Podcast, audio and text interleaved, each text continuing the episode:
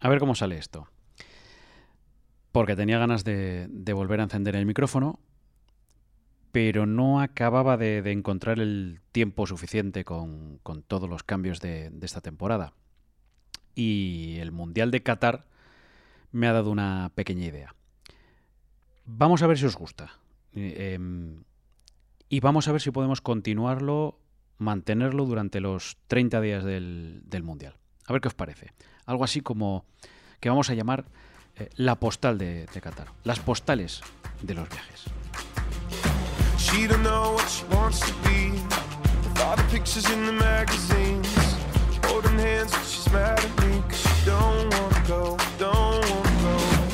La verdad es que esto puede parecer hasta contradictorio, porque si estoy diciendo que, me ha costado en estos meses encontrar un hueco para hacer las entrevistas del Pelao, que era además la base del podcast, que llegue ahora el Mundial aquí en Doha, en Qatar, eh, con 24 horas prácticamente de, cobertura. Bueno, una exageración evidentemente porque, porque hay que dormir, pero bueno, que son muchas horas de, trabajo.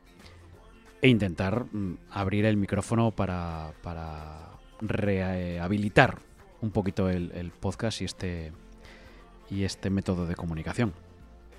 Pero bueno, lo vamos a hacer, o lo vamos, o, voy a intentar que sea bastante sencillo, casi eh, con, poca edición. Digamos que, tienen que ser reflexiones o tienen que ser eh, historias alrededor de lo que está pasando en, Qatar con simplemente el sonido de la voz. ¿Y por qué lo de postales?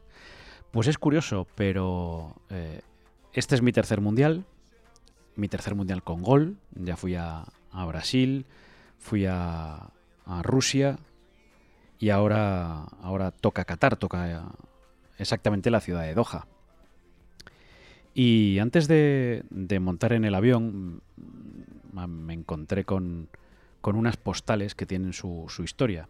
Y bueno, la, subí a Instagram y a, Twitter y, y bueno, os ha, parecido a, los que la hayáis visto mm, una historia, una historia bonita. Eh, mi tío Gaspar, eh, porque esta es la historia, mi tío Gaspar, mm, que ya estuvo en siete mundiales, cogió una costumbre, la costumbre de enviarme una postal cuando yo era pequeñito, es decir, no tengo ni constancia de, de cuándo recibí la primera, tendría que buscar ahora mismo en, el, en la caja donde las tengo todas guardadas cuál fue la primera, pero cogió por costumbre en cada viaje eh, al extranjero, cada viaje fuera de España, ya fuese con la selección, con el Madrid, cualquier partido de Copa de Europa, del mundo, en cualquier ciudad, desde allí me mandaba una postal. Y es curioso porque eh, el otro día, revisando o abriendo esa caja, me, encontré con, una de, de Jalisco. Mi tío cubrió el Mundial de, España 82 como primer Mundial y después eh, ya fue al, Mundial de México, que es el primero, digámoslo así, que, tuvo que hacer fuera de España o que vivió fuera de España. Y ese partido de, o esa postal de Jalisco me la mandó justo después del primer partido que jugó España contra Brasil en ese estadio. Saqué el partido del, gol fantasma de Mitchell, eh, con aquel gol de Sócrates y en una fecha que yo tengo muy marcada, bueno, pues el 1 de junio del 86, porque además ese día celebraba yo mi primera comunión, lo, que son las cosas y las coincidencias. Y él estaba allí en, México, en Jalisco, para, narrar el partido para Antena 3 de, de, radio con José María García. Y es curioso porque el mensaje que me escribe es que el estadio es muy bonito, que allí hace cuatro días que se jugó el, España-Brasil y que, y que algún día yo tendré la oportunidad de, conocer ese estadio como, como, lo estaba conociendo él en aquel momento. La, fecha de la posta es el, es el 4 de junio del, 86. Y es curioso porque esto me ha dado que pensar que, que yo Jalisco no lo conozco. Todavía espero, espero conocerlo. Eh, pero sí que he conocido otros grandes estadios. Y me llama la atención porque yo recibí esa postal con ocho años cuando no tenía ni idea de que, de que, primero, que quería ser periodista y segundo, de que al final lo iba a ser y tercero, que iba a poder tener la suerte de conocer tantos, tantos estadios. es una de las muchas postales que tengo eh, guardadas, pues, pues eso, de, poco antes, yo creo que de 83, 84, hasta, pues yo diría que hasta los 90. Cada vez que había un viaje había una postal y, bueno, es, me parece un, bonito recuerdo. Y esto, bueno, pues por una sugerencia de, un amigo, de un periodista como es Martin Einstein, que tiene su diario de Martín, el cual ya os he recomendado alguna vez, me, decía, pues mira, ahí lo tienes, envía tus postales. Y, esto pretende ser esto.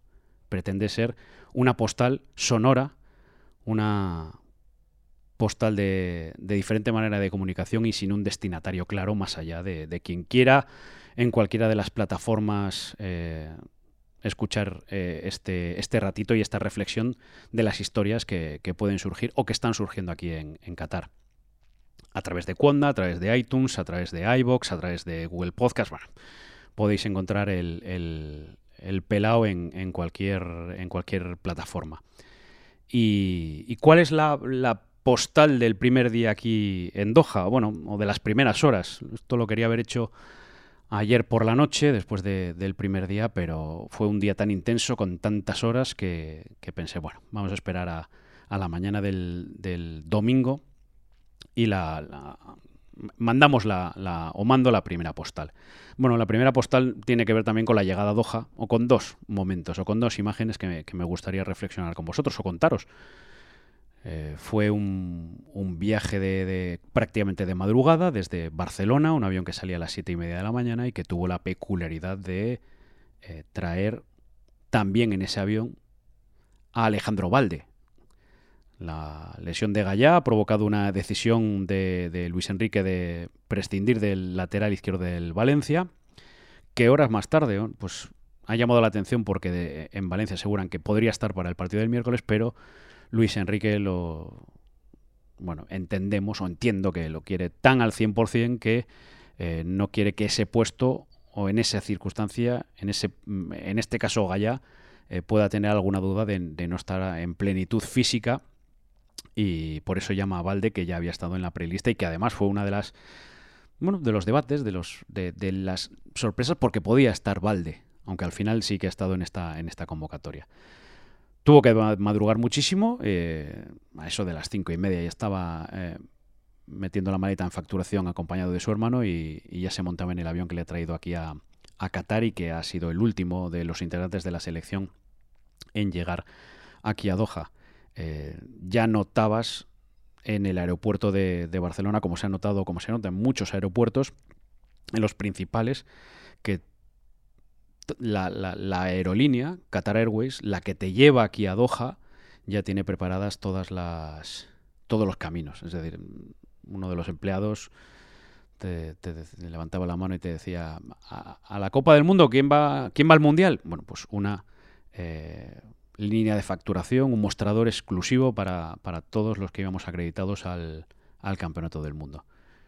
Y después de seis horas y cuarto de viaje, más las dos por el cambio horario, ya nos dejaba en Doha con, con un día en donde las declaraciones de Infantino, el presidente de la FIFA, ha vuelto a colocar el debate sobre la elección de Qatar, la conveniencia de traer un campeonato del mundo a Doha con todo lo que ello significa. Un país que no respeta todos los derechos humanos y en donde el propio Infantino con su discurso ha querido incluir y aceptar lo que esta sociedad catarí no, no acepta por ahora la esperanza de cambio siempre la, tenemos.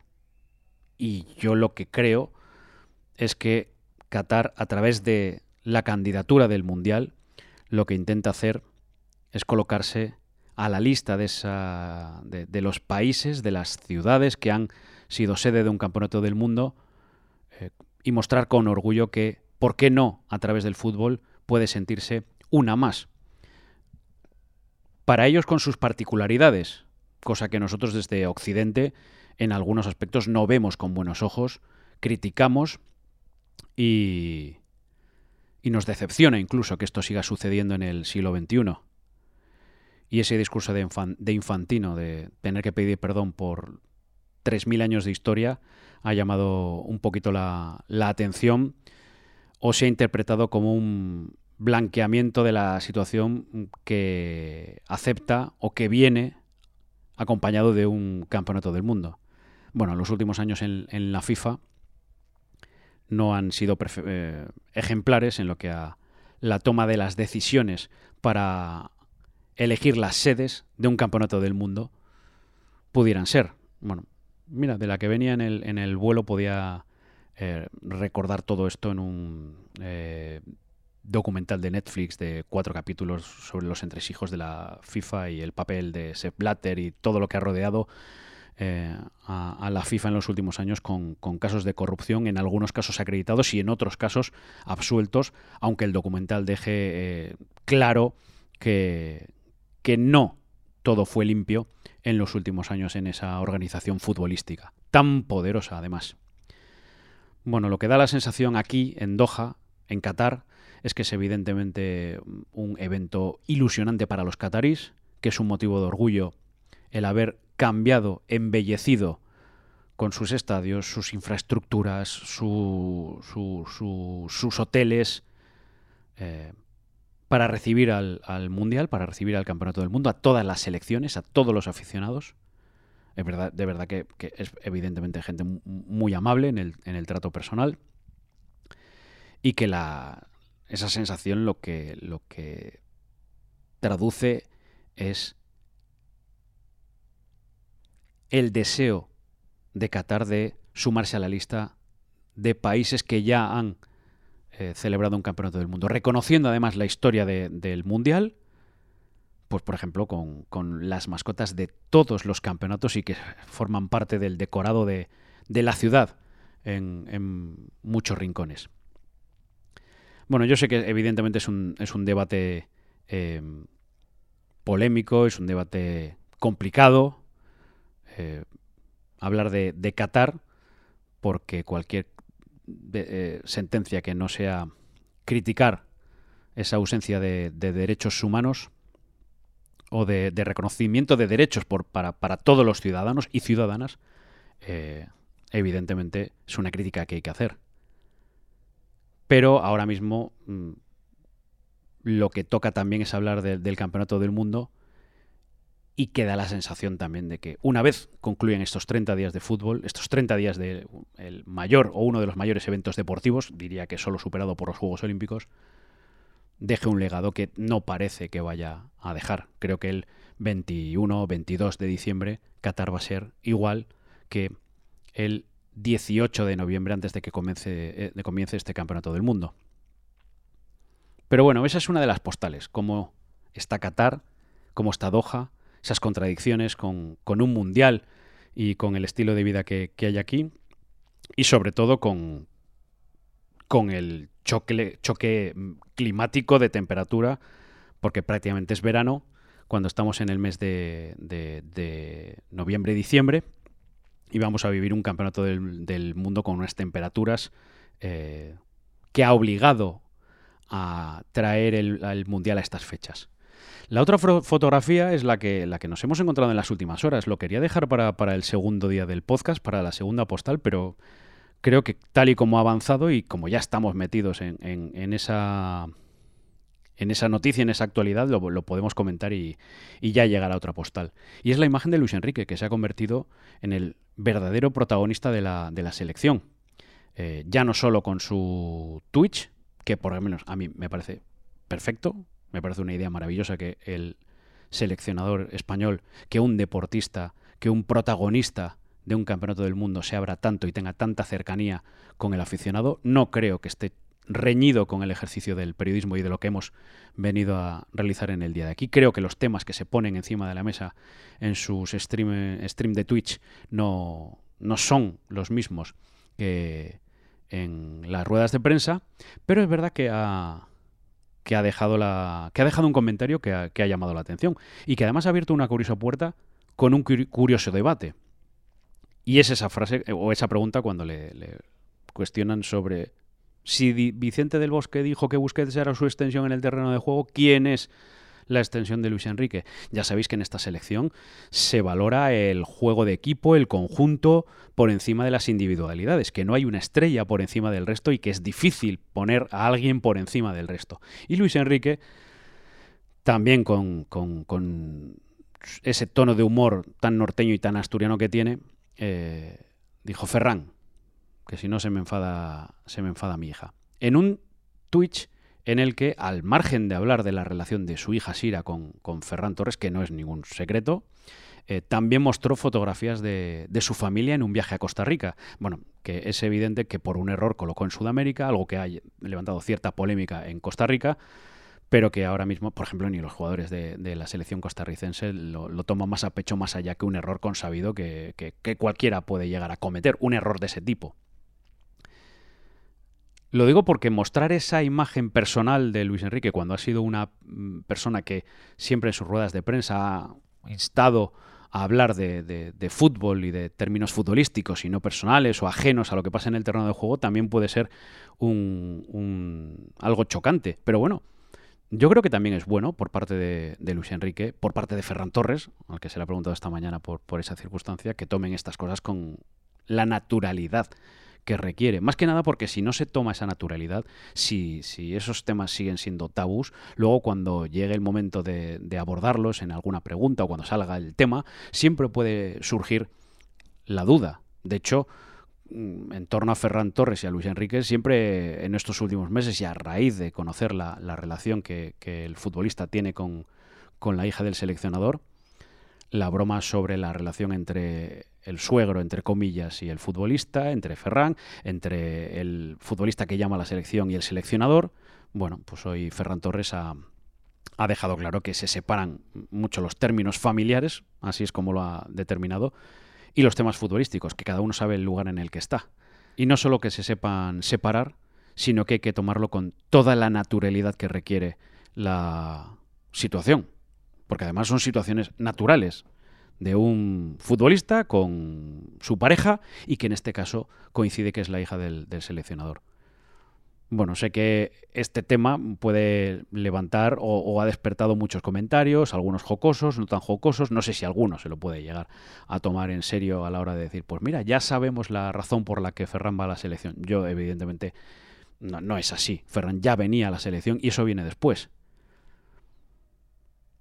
sería, o por lo menos a mí me parece una tontería pensar, pensar en eso. Pero no deja de ser la naturalidad que está mostrando Luis Enrique con sus futbolistas, con su Twitch, a la hora de expresarse con sus seguidores, a la hora de mostrar la personalidad o la persona de Luis Enrique más allá del cargo de seleccionador que tiene, demostrarnos que en una concentración también hay tiempo para el ocio. Es más, diría que uno de los objetivos de Luis Enrique desde que es seleccionador nacional siempre ha influido, siempre ha perdido un poquito el tiempo, entre comillas, en buscar ese momento de, ocio que no tiene que ver con el fútbol, pues un escape room, eh, que el comandante Lara fuese a, darles a, montar un espectáculo en el Salón Luis Aragones en plena concentración de la, Eurocopa. Eh, y ahora, pues, esa ventana que puede surgir con el Twitch. Ayer también fue Sergio Busquets el que hablaba con el Kun Agüero, también por ahí pasó Rodri. Bueno, pues que no sea una concentración aburrida, que haya momentos de ocio, que haya que la mente pueda eh, alejarse del fútbol. También es verdad que si el resultado es malo, se va a criticar todo. Twitch, la manera de Luis Enrique de llevar la concentración, la lista de convocados, las decisiones de Gallá, de Valde, todo. Cuando uno pierde se cuestiona todo. Y si pierde España se va a cuestionar. Pero lo que está claro es que está también en la selección de Luis Enrique, una selección, selección muy personal, una selección con firma, una selección de autor, y una selección que, le tiene al, técnico asturiano como gran protagonista para lo bueno y para lo malo, para recibir las alabanzas si esto sale bien y para recibir los palos si esto sale mal. yo creo que esto, además, Luis Enrique lo hace de manera eh, muy consciente, alejando el foco de sus futbolistas. Incluso es bueno recordar la frase de Pedri. si Luis Enrique nos dice que nos tiremos por un precipicio, nos tiramos. Yo iría más allá. Es que ni preguntan. Se tiran por el, por el precipicio sin mirar atrás, sin preguntar y sin dudar. Y al fin y al cabo eso es lo que creo que quiere Luis Enrique con esta selección. Por eso la primera postal puede ser doble, por explicaros cómo van a ser estas postales, el origen de, de la postal, cómo es Qatar una vez que, pisamos suelo catarí aquí en Doha y cómo es Luis Enrique, que es la fotografía de portada de, esta selección. ¿Va a haber más postales? No os puedo prometer, ni os quiero prometer una periodicidad concreta, pero espero mandaros muchas a lo largo de los 30 días que vamos a estar aquí en Qatar, en Doha. Esperemos que todos ellos con la selección y viendo los partidos en Gol Mundial, combinando los directos, las apariciones en Twitch, em, bueno, todo lo que hemos venido a ver aquí, que es mucho, para estar 24 horas informando de lo que está pasando con la selección aquí en, el Mundial de Qatar. Os mando un saludo, sin postdata, con esta primera postal de muchas desde Doha.